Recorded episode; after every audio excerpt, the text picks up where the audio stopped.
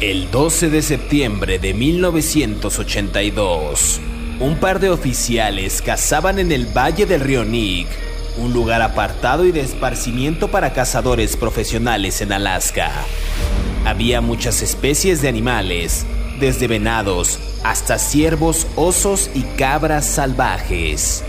Sin embargo, para John Daly y Audie Holloway no había sido un día de suerte Así que antes que les cayera la noche encima, decidieron regresar y tomar un inusual atajo por la ribera del río. De pronto, vieron una bota semienterrada en un banco de arena. Atónitos y curiosos, se acercaron y descubrieron una extremidad en descomposición. Les tomó solo unos instantes darse cuenta de la situación y se apartaron rápidamente para no alterar la escena de un posible crimen tomaron nota del sitio del hallazgo y pronto detectives y forenses analizaban minuciosamente el sitio. El cadáver fue analizado en Anchorage y se determinó que había muerto por las heridas de tres disparos de arma de fuego.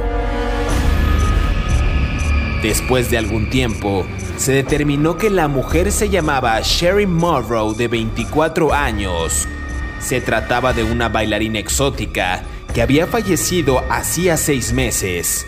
El 17 de noviembre de 1981 fue vista por última vez por amigos del Wild Cherry Bar, a quienes comentó que un hombre le había ofrecido 300 dólares por posar para algunas fotografías. Más tarde, las autoridades sabrían que el asesino el culpable de este crimen aterrador fue Robert Christian Hansen, mejor conocido como el depredador de Alaska, un asesino en serie estadounidense que entre los años 1970 y 1983 secuestró, violó y asesinó entre 17 y posiblemente más de 30 mujeres en los alrededores de Anchorage, cazándolas en el bosque especialmente con un rifle Ruger Mini 14 y en ocasiones con armas calibre 223. No tengas miedo, que ya empezó Crímenes de Terror.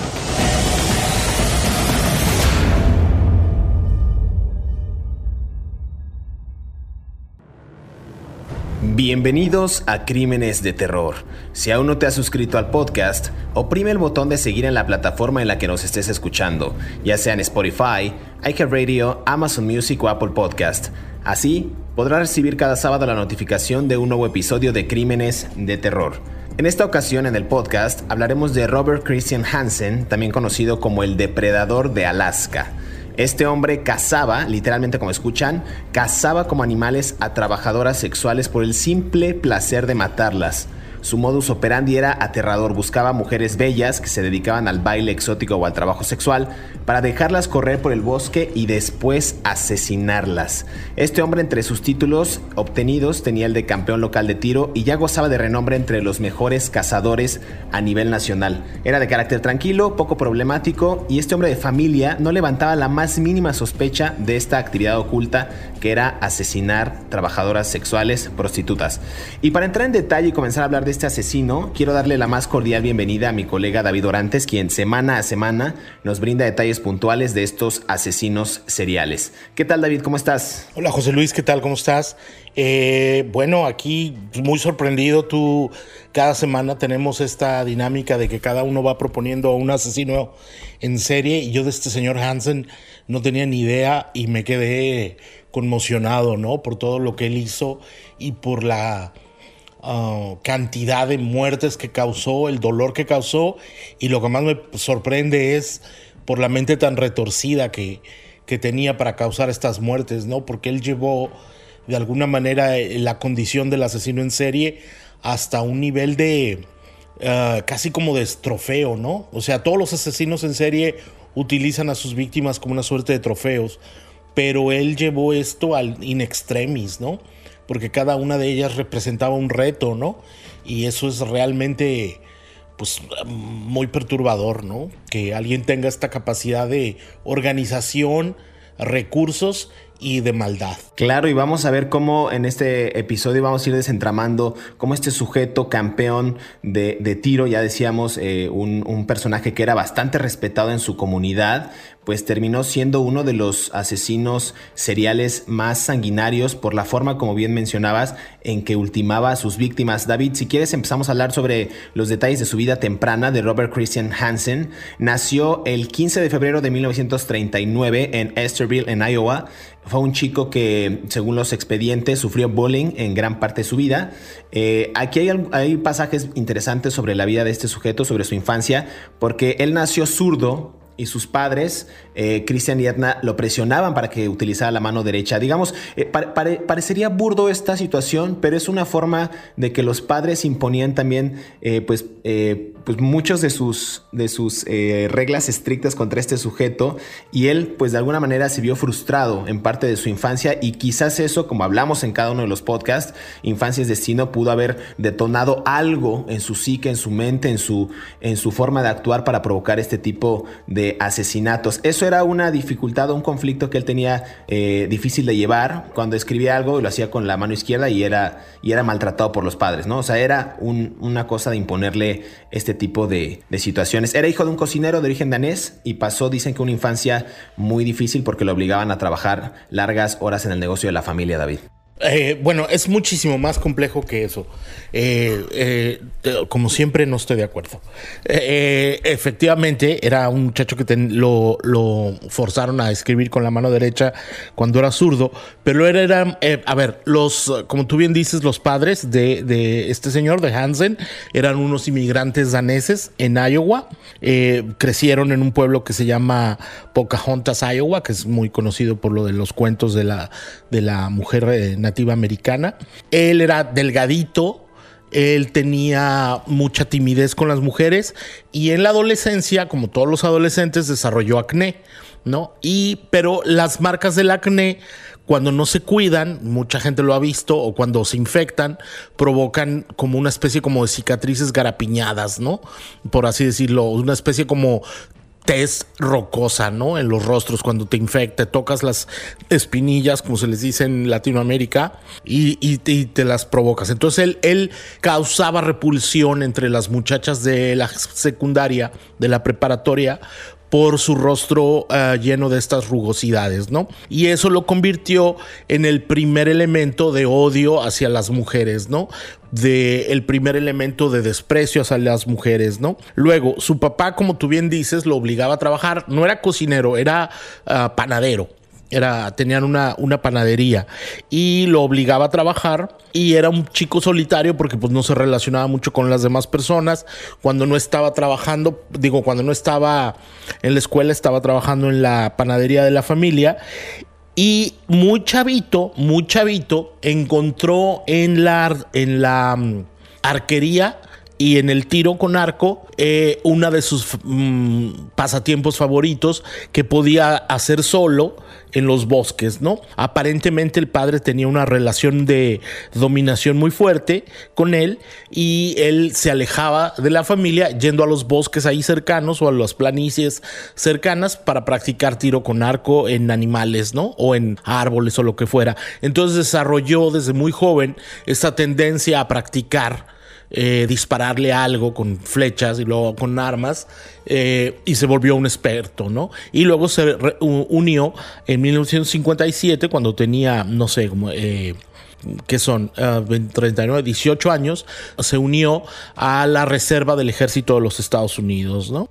Totalmente. Aquí voy a agregar algo que bien mencionabas tú del tema de del tema del acné, porque el acné, los que hemos sufrido en, grandes, eh, o sea, como dimensiones o cantidades o este nivel de daño en la piel, sí, sí te genera una especie de inseguridad bastante fuerte. Yo creo que para esos años en la adolescencia pertenecer e integrarse a algún grupo y que la gente se burlara de ti, pues sí debe ser complicado. Y es complicado, ¿no? La gente que lo hemos vivido. También decían que había desarrollado un problema de tartamudez, pero justo yo creo que era parte de la inseguridad que él tenía. Y a ver, me regreso un poco porque en esa forma de expresar el, el miedo, la inseguridad y los rechazos que él que él padecía, eh, dicen que quemó el autobús de la institución, del colegio en el que estaba, con la ayuda de un empleado del negocio de su familia. Y aquí empezó también algo interesante porque de acuerdo a los estudios psicológicos que le, fueron practicados en ese momento cuando pasó varios meses en el reformatorio, eh, los analistas o los estudiosos en, esta materia decían que Hansen era de personalidad infantil y obsesiva. O sea, esto también es importante aclararlo y justo como bien mencionabas, se refugia en, esta, en esta cuestión del tiro, porque su familia tampoco tenía mayores problemas económicos. Tampoco era que, el sujeto, este chico Hansen, fuera presionado a trabajar y dedicó mucho tiempo a esta actividad, bien decías, a la cacería. Y dicen, David, que en la década de los 60 también Hansen se vio atraído por el robo. No lo necesitaba, claro, como, como decía, pero delinquía por placer. Él decía que le gustaba sentir estas nuevas sensaciones porque, y cito de manera textual, el éxtasis de robar es algo incomparable. Eh, hacerlo prohibido y luego sentir que te persiguen, no lo comparo con nada, decía él. Sí, efectivamente, eso vino después. A ver, efectivamente, en, el, en 1960, él, quema el, el, el. En realidad, él quema el edificio, no quema el camión, quema el edificio del Texas, de la, uh, ¿cómo se llama? Del Pocahontas County Board of Education.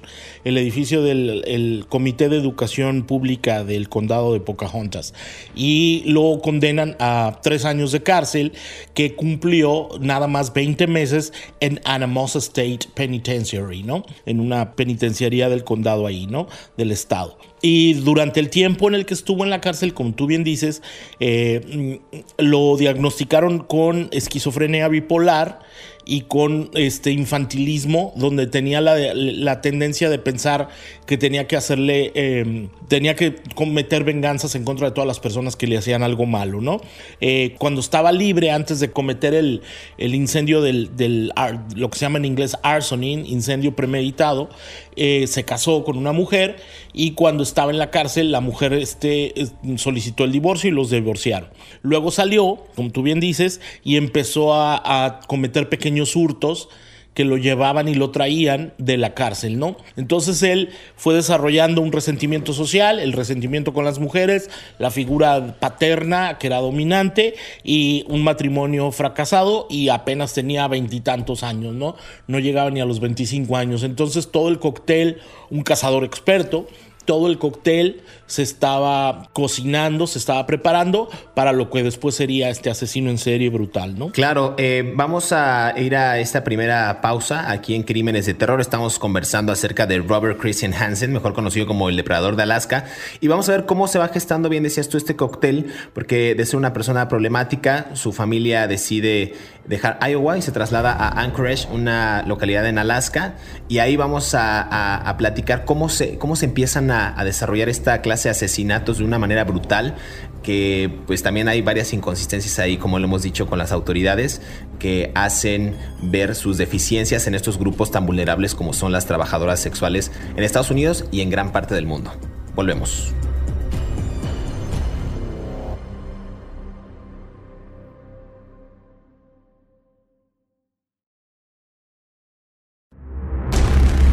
Estos son 5 datos perturbadores de Robert Christian Hansen. Número 1. En la adolescencia de Robert Christian, los chicos del colegio lo molestaban por su excesivo acné y por un problema de tartamudez. Como reacción a esto, cuando se graduó, en forma de rechazo a su mal tiempo vivido en el colegio, quemó el autobús de la institución con la ayuda de un empleado del negocio de su familia.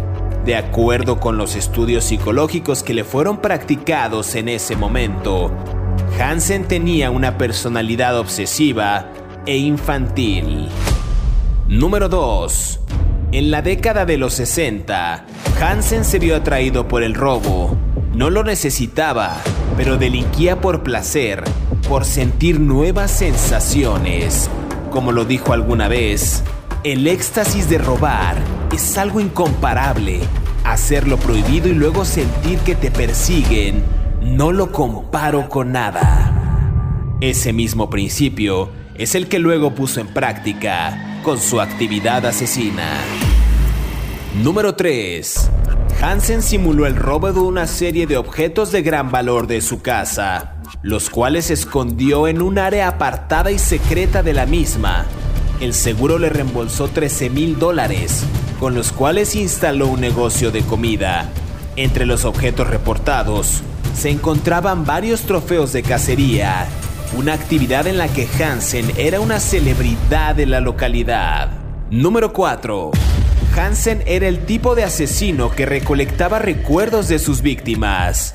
Por eso las autoridades revelaron en su momento que era necesario buscar minuciosamente en sus propiedades objetos pertenecientes a las víctimas. Durante un cateo en su vivienda, un oficial descubrió un escondite en el ático. Ahí encontraron diversos rifles de alto poder, así como pistolas, un mapa de navegación marcado en varios sitios, identificaciones de las víctimas, recortes de periódicos e inclusive algunas piezas de joyería. Número 5. Luego de ser capturado y ya en la estación de policía, Hansen negó cualquier relación con los homicidios, pero abrumado por los alegatos de la policía, se dio por vencido y pidió un abogado. Entonces fue arrestado bajo los cargos de fraude, asalto agravado, secuestro, portación ilegal de armas y robo. Sigue escuchando la historia de este asesino aquí en Crímenes de Terror.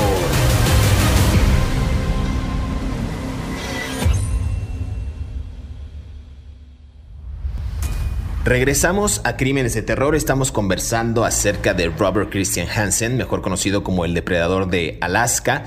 Ya hablábamos, David, de este sujeto, de este chico que en su infancia pues tuvo bastantes inseguridades debido al acné. Eh, decían que era tartamudo y también se refugió en la cacería, digamos, para de alguna manera saciar este tipo de ambajes personales que él tenía en su, en su vida. Eh, hablamos también que delinquió en la década de los 60 por el simple placer que sentía de hacerlo prohibido y luego sentir que lo perseguían. Eso decía él, cito, no lo comparo con nada. David, también decíamos que su familia decide dejar Iowa y se traslada a Anchorage en, eh, en, Alaska y de ahí ya empiezan a surgir esta clase de problemas más álgidos en su vida como esta acusación que le hacen por robar una sierra eléctrica y es sentenciado a cinco años de prisión y nuevamente es estudiado, digamos, su, psique por, por varios doctores, especialistas en psicología. Sí, bueno, en, el, en el, ¿cómo se diría? La Corte Suprema de Justicia del Condado de Alaska uh, decide que la condena que le ponen fue muy alta por robar la sierra eléctrica, el chainsaw, y lo, le, quitan meses, ¿no? Él ya se había casado, tenía una panadería danesa, realizaba panes. Este estaba, tenía dos hijos, creo. Eh, empezó a tomar clases de aviación, empezó para ser piloto privado de aviones pequeños y empezó a relacionarse con prostitutas y bailarinas de clubes exóticos, ¿no? Eh, no estoy diciendo que eso esté mal, simplemente así fue, ¿no? Eh, el tema con las bailarinas exóticas en Alaska, sobre todo en la región de Anchorage, es que hay muchos hombres solos que viven en, la explotación del petróleo, explotación del oro, explotación del carbón y explotación del zinc. Son hombres que viven de, incluso pescadores, ¿no? En la pesca del salmón desde hace muchos años. Son lo que se llama trabajos de temporada, van trabajan en el verano tres meses en condiciones extremas o cuatro meses, cinco meses, los pocos meses de luz que tienen, trabajan en condiciones brutales de 10, 12 horas y hacen mucho dinero. Y cuando hay un montón de hombres solos con dinero, pues es un imán para muchas mujeres que se dedican al, al, comercio sexual. No estoy criticando su oficio de las mujeres, simplemente es así. Entonces, eh, históricamente hay muchos strip clubs, clubs de table dance, de bailarinas y prostitutas en todas las regiones de Alaska, porque saben que esos hombres tienen mucho dinero y pues están solos, ¿no? Entonces es una manera de, por ejemplo, Alaska es uno de los grandes estados con infecciones venéreas, ¿no? Con enfermedades de transmisión sexual, ¿no? En Estados Unidos. Entonces es muy fácil acceder a ese tipo de mujeres porque pues están en todos lados debido al boom económico. Y por supuesto, las muchas mujeres pues tienen estándares más bajos que otras para relacionarse sexualmente con los clientes a partir del dinero.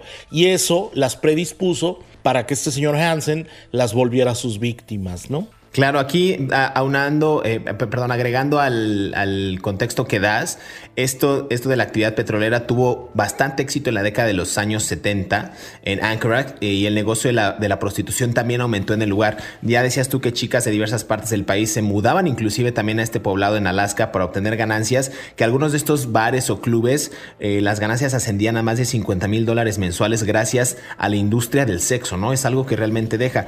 Y gracias a ello también surgió eh, la aparición y funcionamiento de numerosos clubes, tales como el Wild Cherry Bar, Arctic Fox y el Booby Trap, entre otros, que actualmente ya han desaparecido, pero que eran parte de estos eh, eh, clubes nocturnos, estos, estos strip, strip club, como les, lo, mencionabas, donde pues proliferaron bastantes mujeres para ejercer el trabajo sexual, insisto, como, como decías tú, totalmente válido y legítimo. A ver, ahí también continuaron después los problemas con, con Robert, ya decíamos el tema de la silla, perdón, de la silla de la sierra eléctrica que fue condenado a cinco años de prisión y nuevamente fue estudiado por doctores quienes diagnosticaron que Hansen padecía este trastorno bipolar y que, requería también terapia a base de litio para controlar estos violentos cambios de humor que tenía el sujeto. Y era considerado un peligro para la sociedad, pero jamás se hizo nada para obligarlo judicialmente a seguir ese tratamiento. Eso me parece bastante interesante y que recojo de algunos expedientes que, que leí en estos días. A ver, con 27 años Hansen se casó por segunda vez, ya decías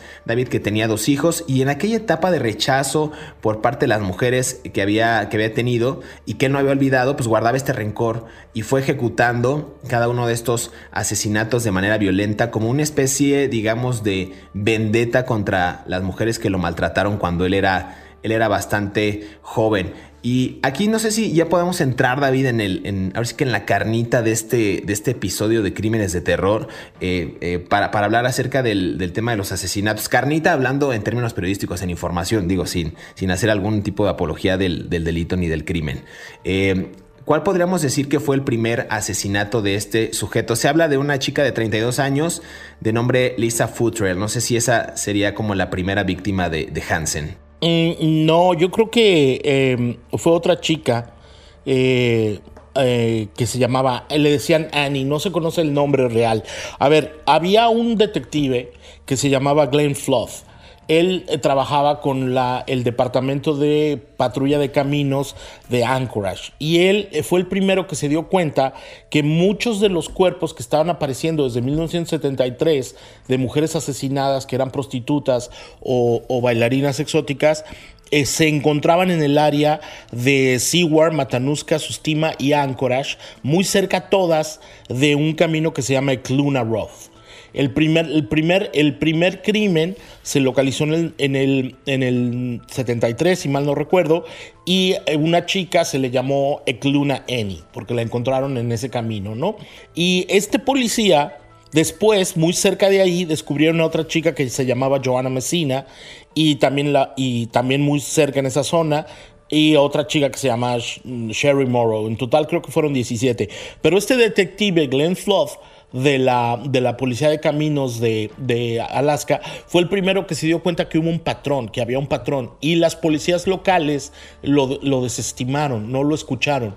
Y él se dio cuenta que todas las muchachas habían sido asesinadas, eran prostitutas o bailarinas, que todas habían salido con un cliente en algún punto y que todas, además, habían sido, ah, tenían Mm, habían sido algunas disparadas por les habían recibido balazos por la espalda, ¿no? Entonces él le pide, este, este detective Flood, le pide al Buró, eh, al Buró Especial de Investigaciones, Federal de Investigaciones, el FBI, que se sume a la investigación porque él encuentra un patrón. Y el, y el agente Roy Hasselgood del FBI, aquí lo estoy leyendo en los documentos, es el que empieza a hacer un análisis psicológico del asesino que estaban buscando. En los 70 fue cuando se empezaron a hacer mm, análisis criminológicos de las patologías de los mm, asesinos en serie. Entonces empezaron a buscar quién podría ser el asesino y ahí fue cuando empezaron a pensar que podría ser este hombre. Sin embargo, no lo podían acusar de nada hasta después cuando una de sus víctimas logra escapar. Pero si quieres luego contamos eso. Sí, sí, está muy interesante eh, el, tema de, cómo ejecutaba los asesinatos. Yo tengo aquí en el, en el expediente, en el historial de los crímenes de Robert Christian Hansen, un caso de 1971, quien para ese entonces tenía 32 años, una mujer de nombre, de nombre perdón, Lisa Footrail, que era una trabajadora sexual de, uno de estos lugares de, de los que hablamos, de estos clubes nocturnos en Alaska, y él la obligó a mantener relaciones sexuales a cambio de 500 dólares. Dicen que el hombre la llevó a su casa en las afueras de la ciudad y cuando la mujer empezaba a realizar su labor, es decir, este trabajo sexual, él la esposó, la sometió, eh, digamos que la sujetó de manera violenta y la maltrató. Eh, dicen que tras hacer esto la subió a su auto y la llevó al aeropuerto, como bien decías, porque él tenía los, esta experiencia como, como piloto aviador de, estas aeronaves pequeñas.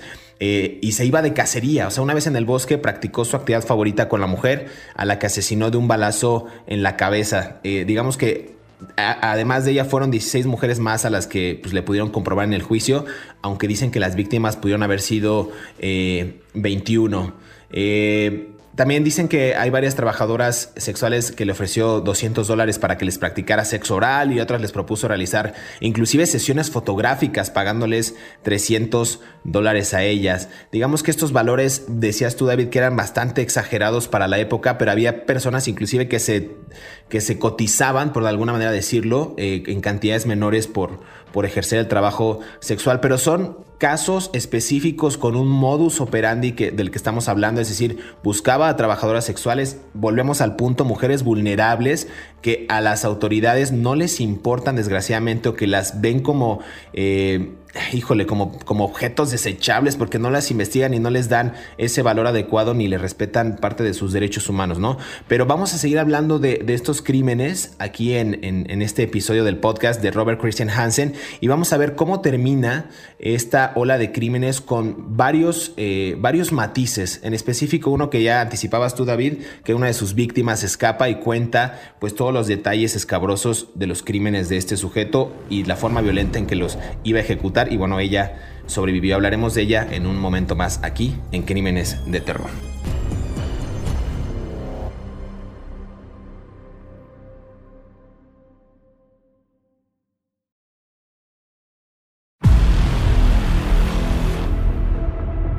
El 18 de febrero de 1984, Robert Hansen se declaró culpable de los cuatro homicidios acordados con las autoridades y recibió sentencia de 461 años de cárcel, sin derecho a libertad condicional.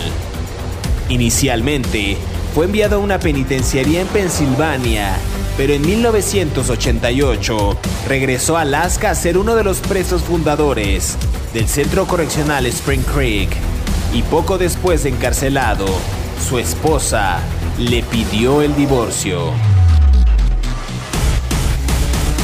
Siga escuchando la historia aquí en Crímenes de Terror.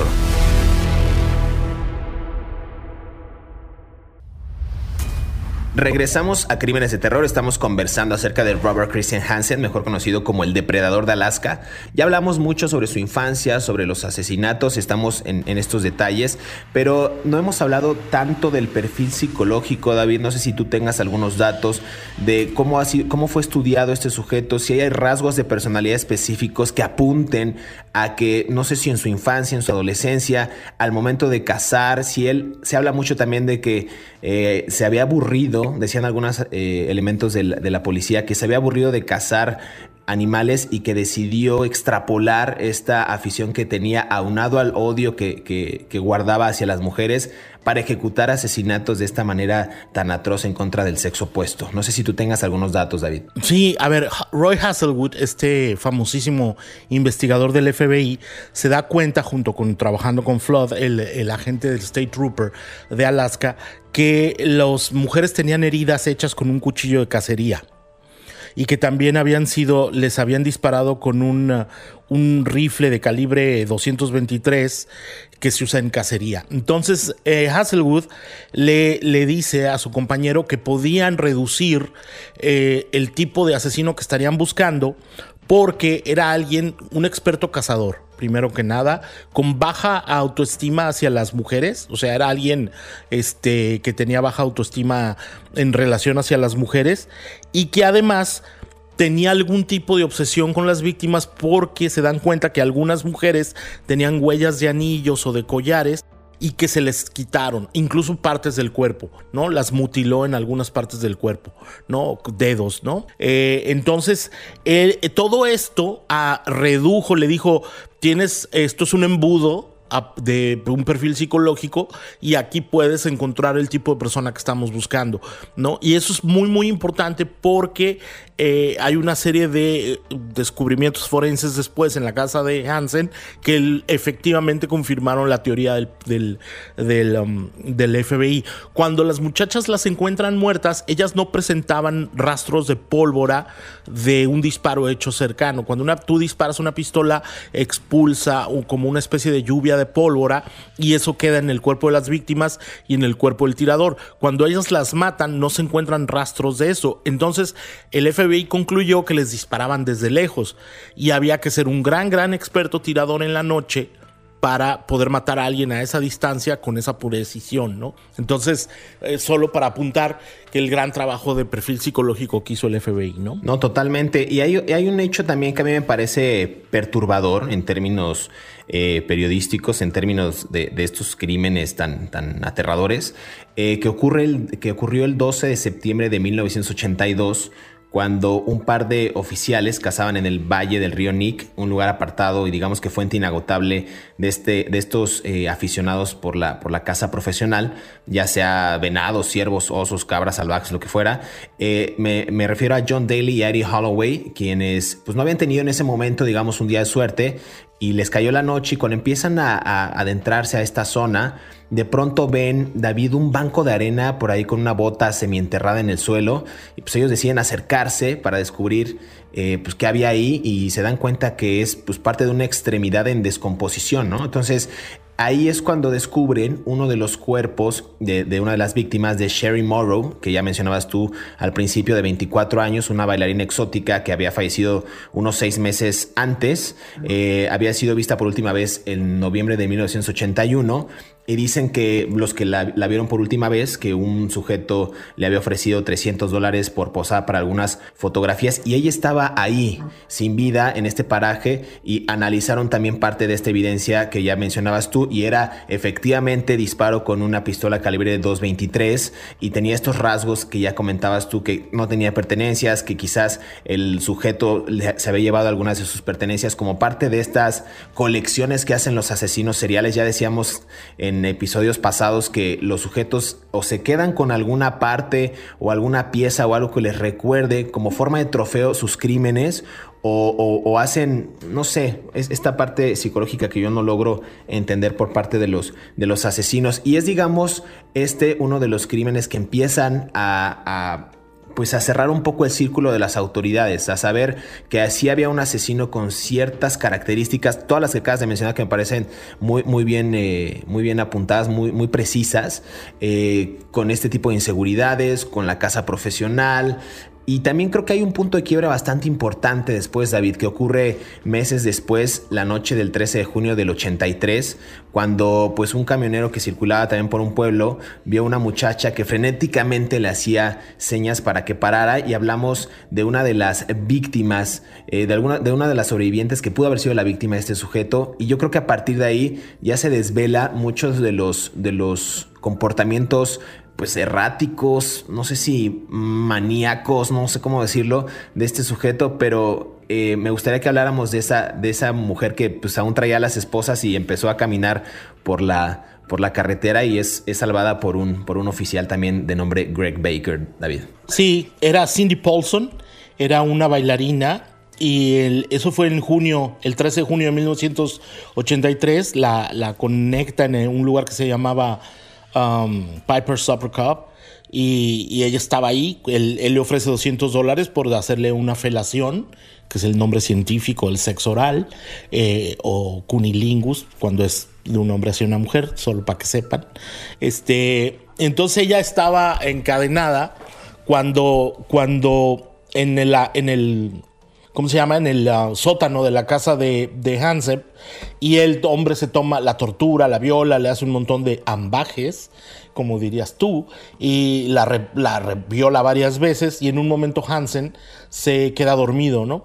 Entonces, mientras él está dormido, ella logra zafarse de las esposas de una y supuestamente la iba a llevar al aeropuerto en su auto, al Merrifield Airport, eh, que la iba a llevar en su, cabina, donde, a, su, a su cabaña, perdón, no cabina, Kevin, a su cabaña, en donde supuestamente después él tenía la intención de, de, matarla, ¿no? De cazarla, ¿no? Con lo que tú decías, con el rifle 220, de calibre 223 cerca, cerca del Nick River, ¿no? Eh, pero ella de alguna manera logra salirse del carro y se desamarra de las cadenas, de, las cadenas, no, de las esposas, de, las esposas de las muñecas, y sale corriendo, ¿no?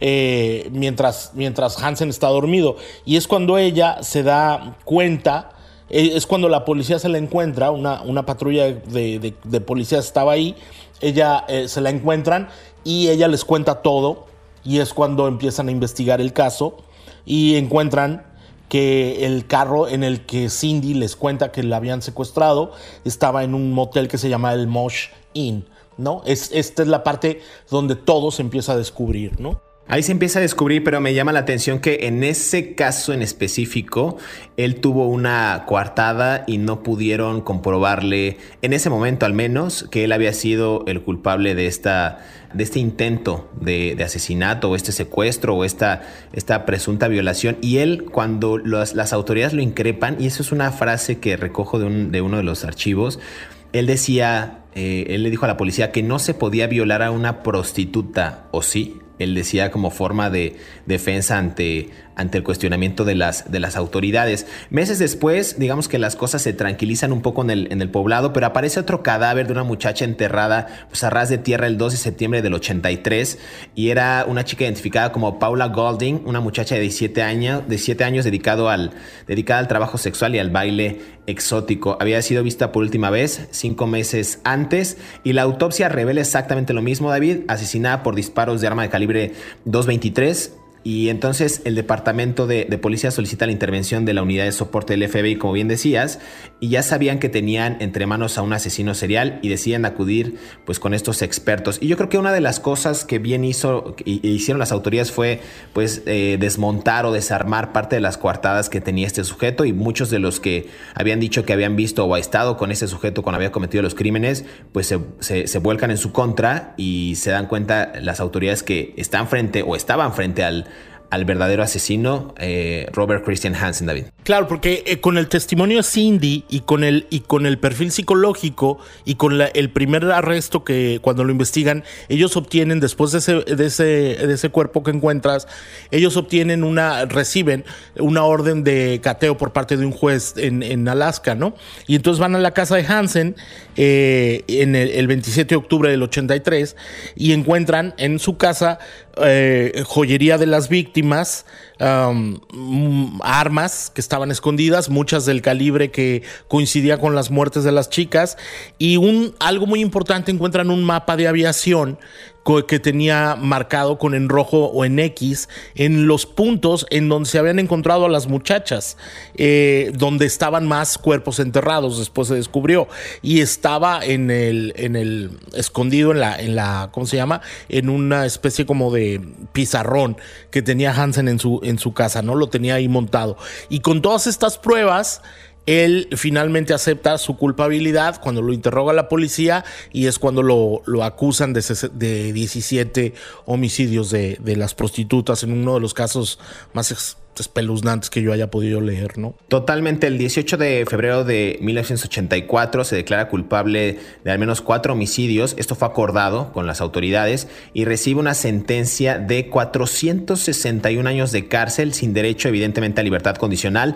Inicialmente fue enviado a una penitenciaría en Pensilvania, pero en el 88 regresó a Alaska y es uno de los presos fundadores, digamos, del centro correccional Spring Creek y poco después también de, de haber sido encarcelado. Su segunda esposa le pidió el divorcio e inclusive, aquí un dato curioso, su nombre fue borrado del ranking de casa de Pope Young en aquella entidad. Se nos está acabando el tiempo, David, pero ya para, para finalizar un último mensaje, algo que quieras agregar en este episodio de Crímenes de Terror. No, pues que Hansen murió el 21 de agosto del de 2014 cuando tenía 75 años. Eh, en un pasó por cuestiones, murió por cuestiones de salud a su edad y ya, ¿no? O sea, pagó por sus crímenes y muchas mujeres aún eh, siguen sin ser identificadas, se les considera desaparecidas y tal vez él, él fue el responsable, ¿no? Entonces, pues siempre, no importa lo que otras personas hagan en la vida, cuál sea su oficio, así sean prostitutas, pues siempre son seres humanos y tenemos que considerarlas, ¿no? Como tal. Muchas gracias David, es hora de despedirnos, pero queremos agradecer a todos aquellos que cada sábado sintonizan un nuevo episodio de Crímenes de Terror. Estamos leyendo todos sus comentarios a través de las redes sociales de Mundo Hispánico y también a través de nuestras cuentas personales. Recuerden que pueden repetir este podcast cuando quieran y a la hora que quieran, ya sea en la comodidad de su hogar, en la calle, en el transporte público, donde quieran. Y tampoco olviden activar el botón de seguir en la plataforma en la que nos estén escuchando para que justo les llegue la notificación del próximo episodio y sean los primeros en disfrutar de estas aterradoras historias. Hasta pronto, nos escuchamos en el próximo episodio de Crímenes de Terror.